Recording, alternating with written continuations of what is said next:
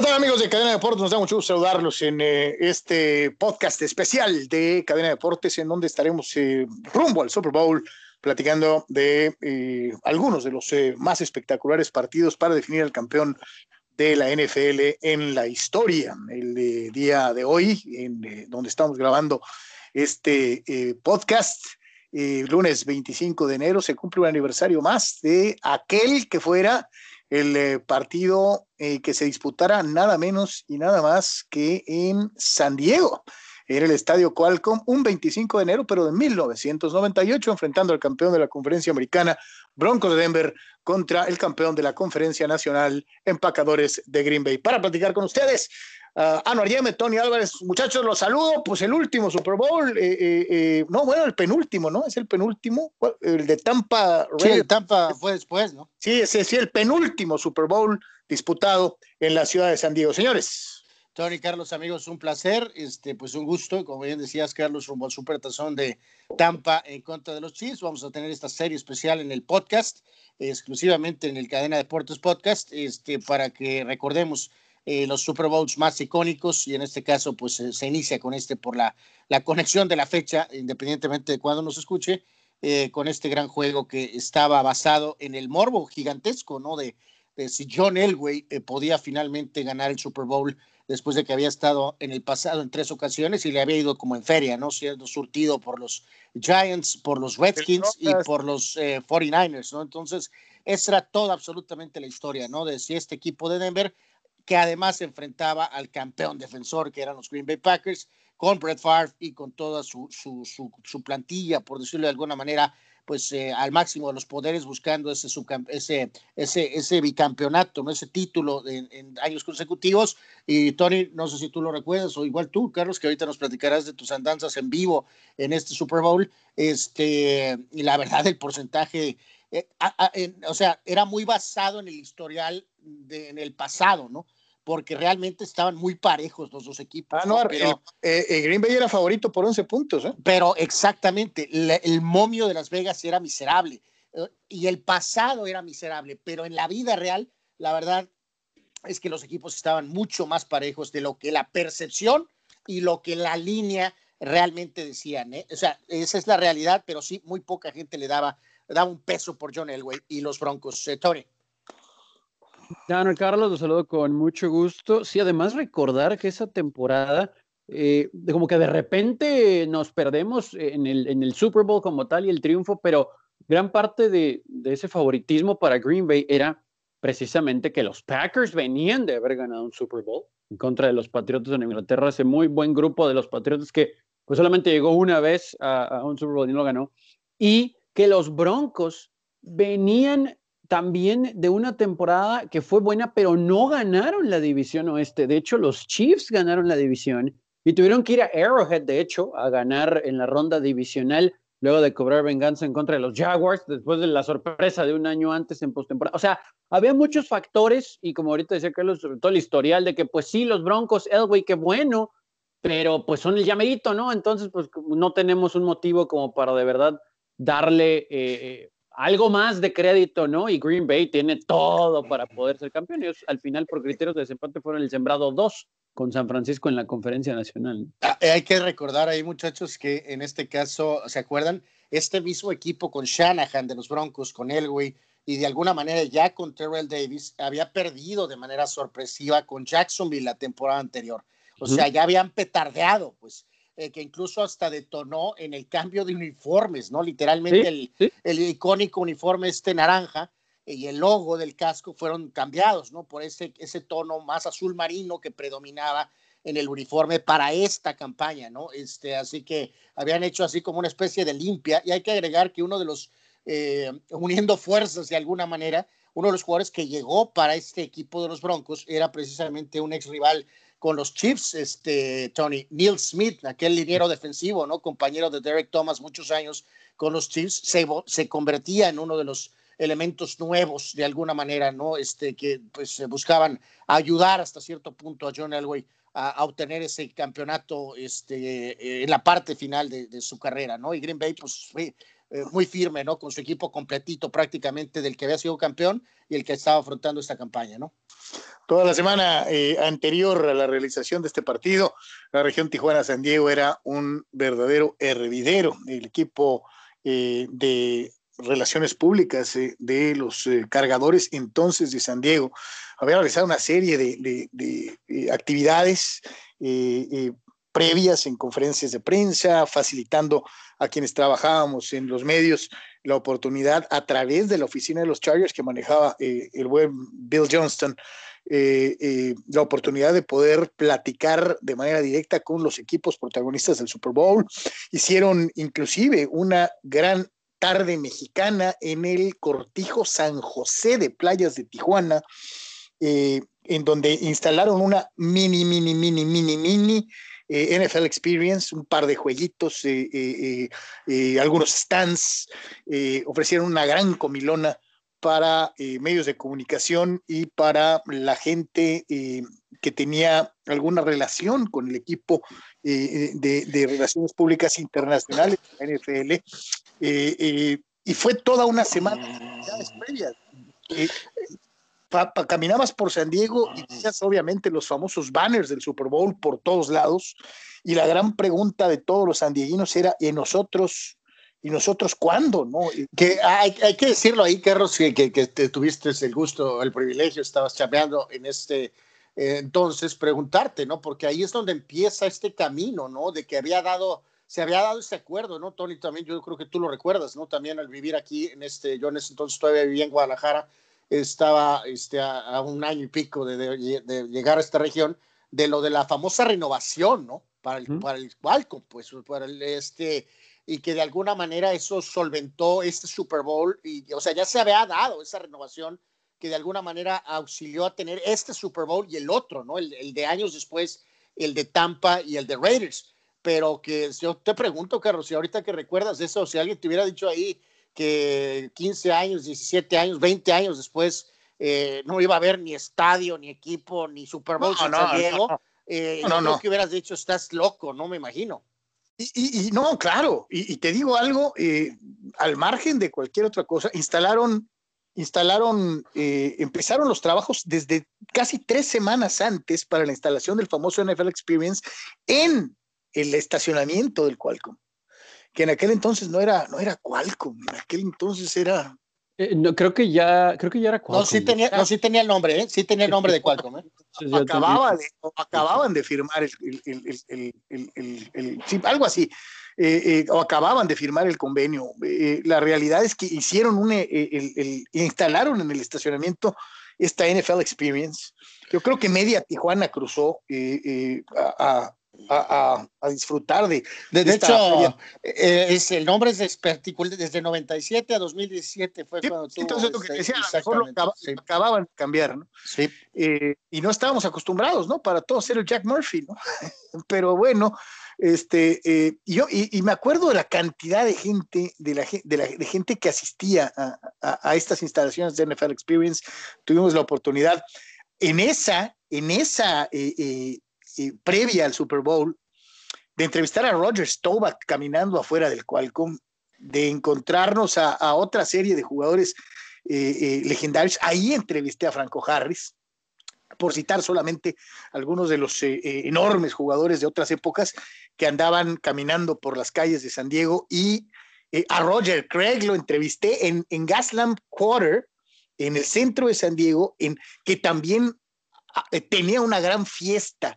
y acondicionaron todo en el, en el Gasland Quarter como, un ¿no, Carlos? También hubo. en el centro de convenciones, el Gasland Quarter, eh, eh, hasta Seaport Village, Tony.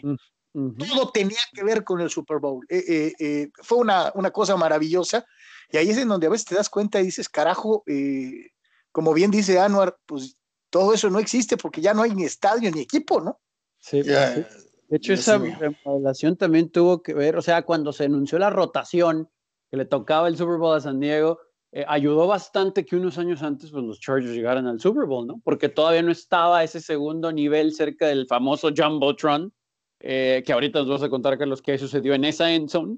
Y, y pasa, o sea, ayudó, ¿no? Fue un poquito como lo de padre Serie Mundial Petco, aquí, ok, Chargers llegaron al Super Bowl, se viene el Super Bowl en San Diego, pues hay que darle su manita de gato. Y pocos años después no sucedió, sucedió esto.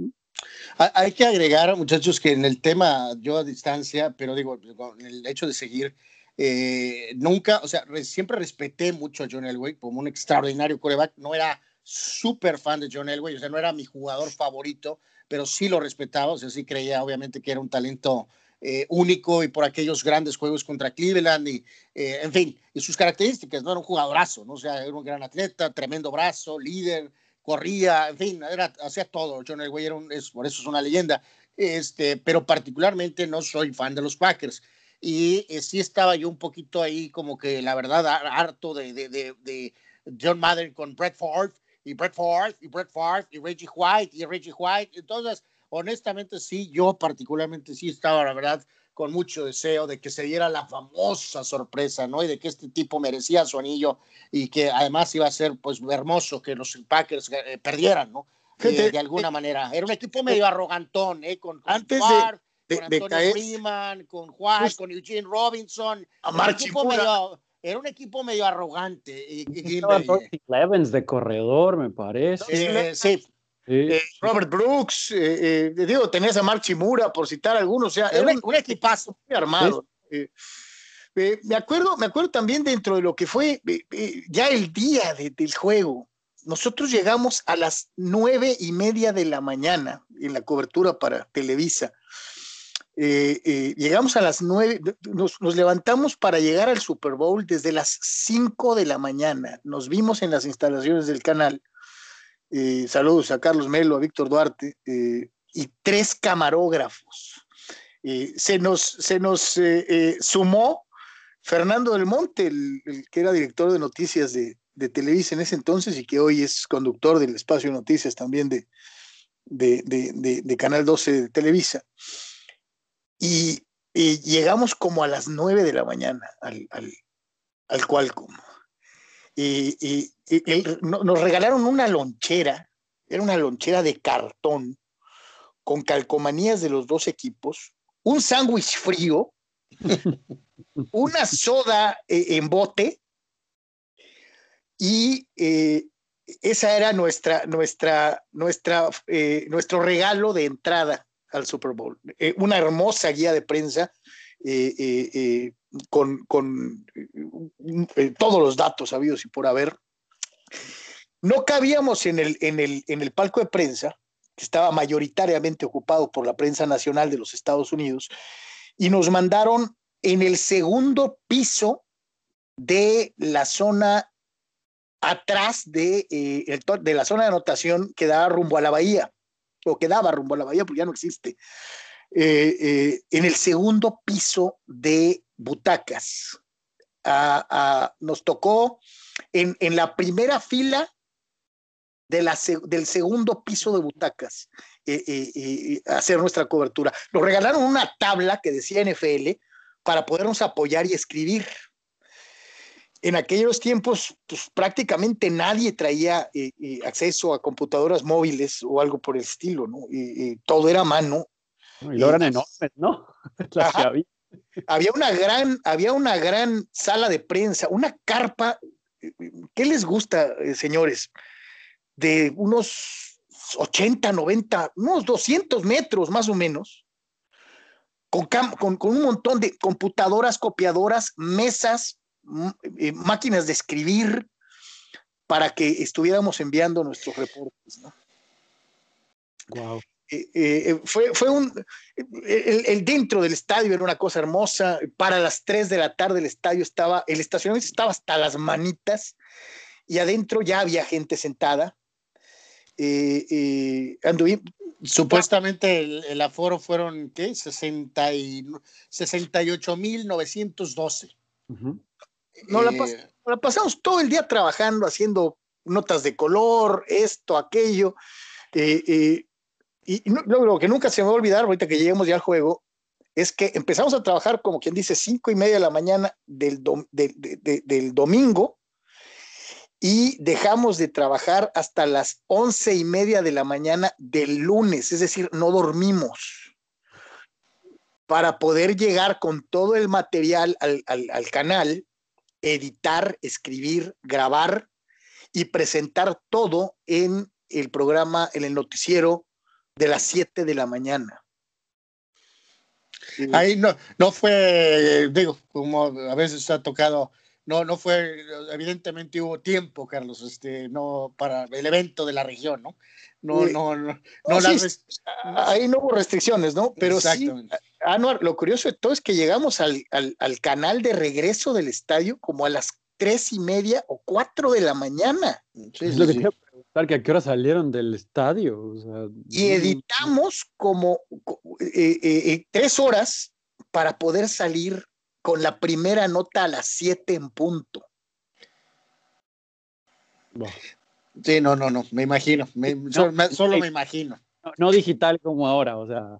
No, no, no, no, todavía toda la edición, la edición era lineal, y eh, eh, eh, no era la edición no lineal que se utiliza ahora con las computadoras, este, todo era con, con, con, con tip, con tape, en fin, fue una cosa espectacular. En el partido, pues, ¿qué te puedo decir?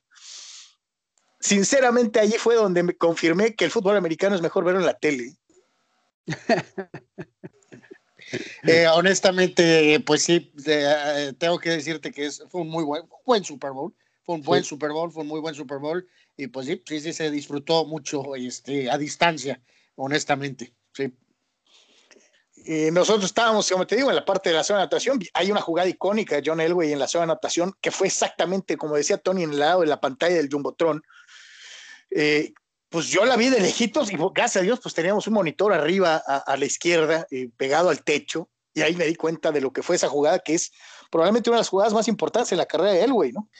Pues se volvió, se volvió básicamente una, una, una jugada, es la, ¿no? Que... Es la del helicóptero, ¿no? Sí, totalmente, ¿no? De ir por esa yarda que ahorita ha estado tan, en el momento que estamos haciendo este podcast de este partido, pues este, eh, se ha mencionado como ejemplo a la jugada polémica de Aaron Rodgers, ¿no? De, si correr o no correr, o cuándo correr, o hay que correr porque no queda de otra, ¿no? Eh, como mariscal de campo tienes que arriesgar el físico, literalmente, ¿no? Para, para en beneficio de, tu equipo. Hay que recordar aquí, eh, muchachos, en algo específico, se puso adelante Green Bay eh, touchdown de 22 yardas de Antonio eh, Freeman. Eh, empató Denver con Terrell Davis, que también después se convertiría en algo de lo más icónico de este juego por la famosa migraña, ¿no? Que, este, que, le empezó a dar durante, durante el partido y en uno de los clips de NFL Films, me parece que creo que es el touchdown de Elway en el segundo cuarto, en, en, una jugada personal, donde en NFL Films, Tony, sí, creo que es en esa, ¿no? Que Terrell Davis le dice que no puede ver a Mike Shanahan y Mike Shanahan no andaban muy en modo de que migrañas, ¿no? La verdad. Y entonces de una manera muy calmada, y recordamos muchachos, les dice, le dice, tú no te preocupes, tú métete y este, pues aunque no veas, tú nada más, este, vamos a mandar esta jugada y si este, si tú no estás dentro del campo, eh, no van a creer que vamos a correr. Y este, supuestamente, pues eh, en este caso, Terrell Davis ingresó al emparrillado con la migraña a tope y literalmente casi sin poder ver, pero vendieron la jugada que creo que de alguna manera eso fue lo que abrió eh, el panorama para otro. Pero es muy, muy, muy recordado ese, ese, ese juego por, por los problemas que, que afrontó eh, Terrell Davis, ¿no? Con esa fuerte migraña.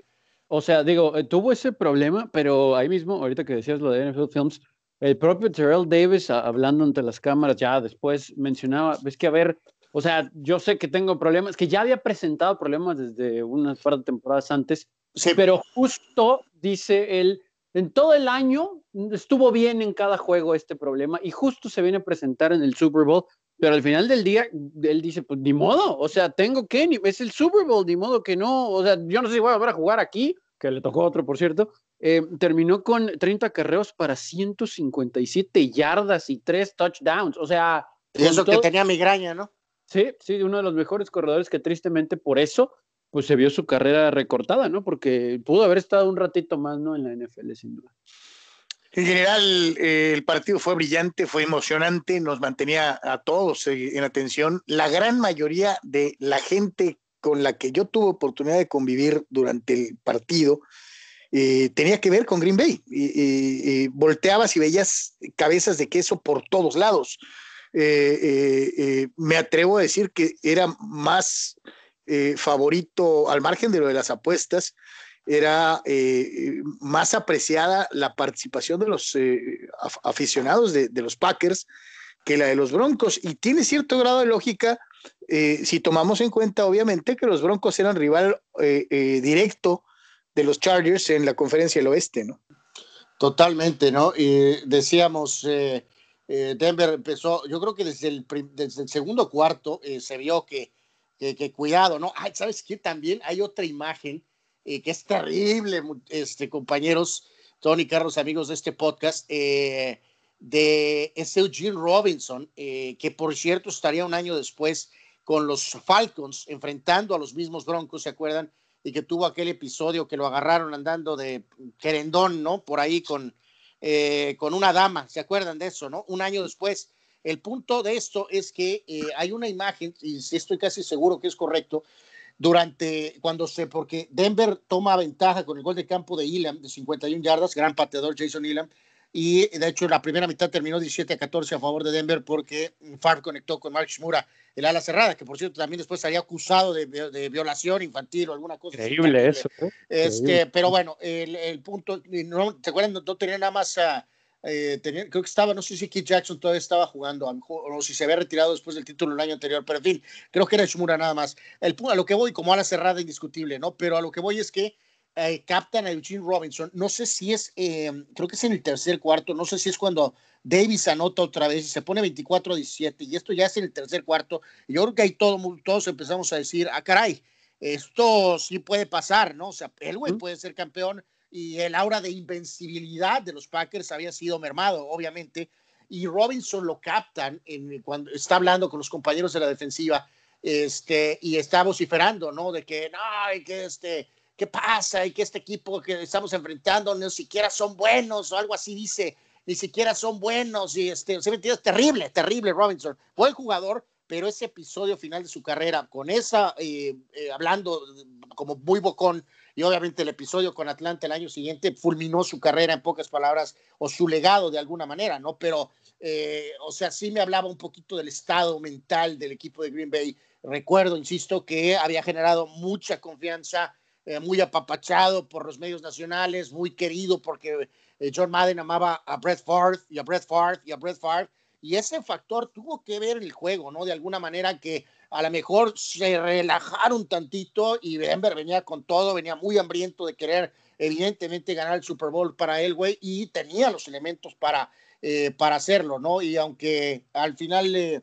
es el touchdown de, de, de, en este caso, de Davis empate el juego, eh, en, este, no, en, este, caso Freeman empate el juego con un touchdown a 24, pero vino el touchdown final de Davis que puso el 31 a 24, que sería el marcador este, de, definitivo. Y a lo que decías, ¿no, Tony? Pues qué actuación del hombre de la migraña, ¿no? Decías 157 yardas y tres touchdowns y con migraña eh, Elway mucho más discreto, tendría mejor Super Bowl el año, el año siguiente. y, un eh, promedio, y un promedio de acarreo de, de, Terrell Davis de casi seis yardas por, por acarreo, de, de yardas por acarreo de casi seis yardas, ¿no? O sea, eh, pues, digo. totalmente, ¿no? John Elway, 12 completos de 22 intentos, 123 yardas, cero touchdowns y una intercepción. O sea, evidentemente fue todo basado en el ataque terrestre con Davis. Oye, pero si te ves del lado perdedor, Dorsey Levens tuvo casi las 100 yardas también, ¿no? Tuvo 90. Pues, pues, y, de hecho, Favre tuvo un juego, pues bueno, hasta cierto punto, las, ¿no? Las, este,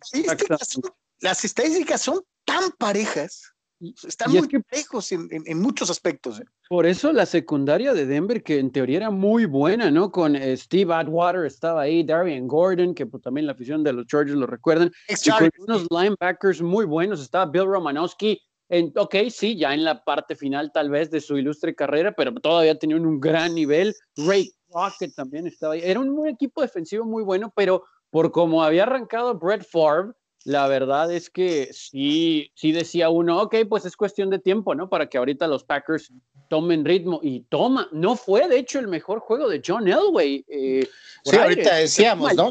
muy, números muy discretos, ¿no? Muy discreto, pero también, eh, digo, hay que dejar esto, ¿no? Son, eh, lo interceptaron una vez, sí, pero también interceptaron una vez a Favre. La diferencia también se establece en el hecho que nunca le llegó la, defensiva de, Green Bay, nunca capturó a Elway.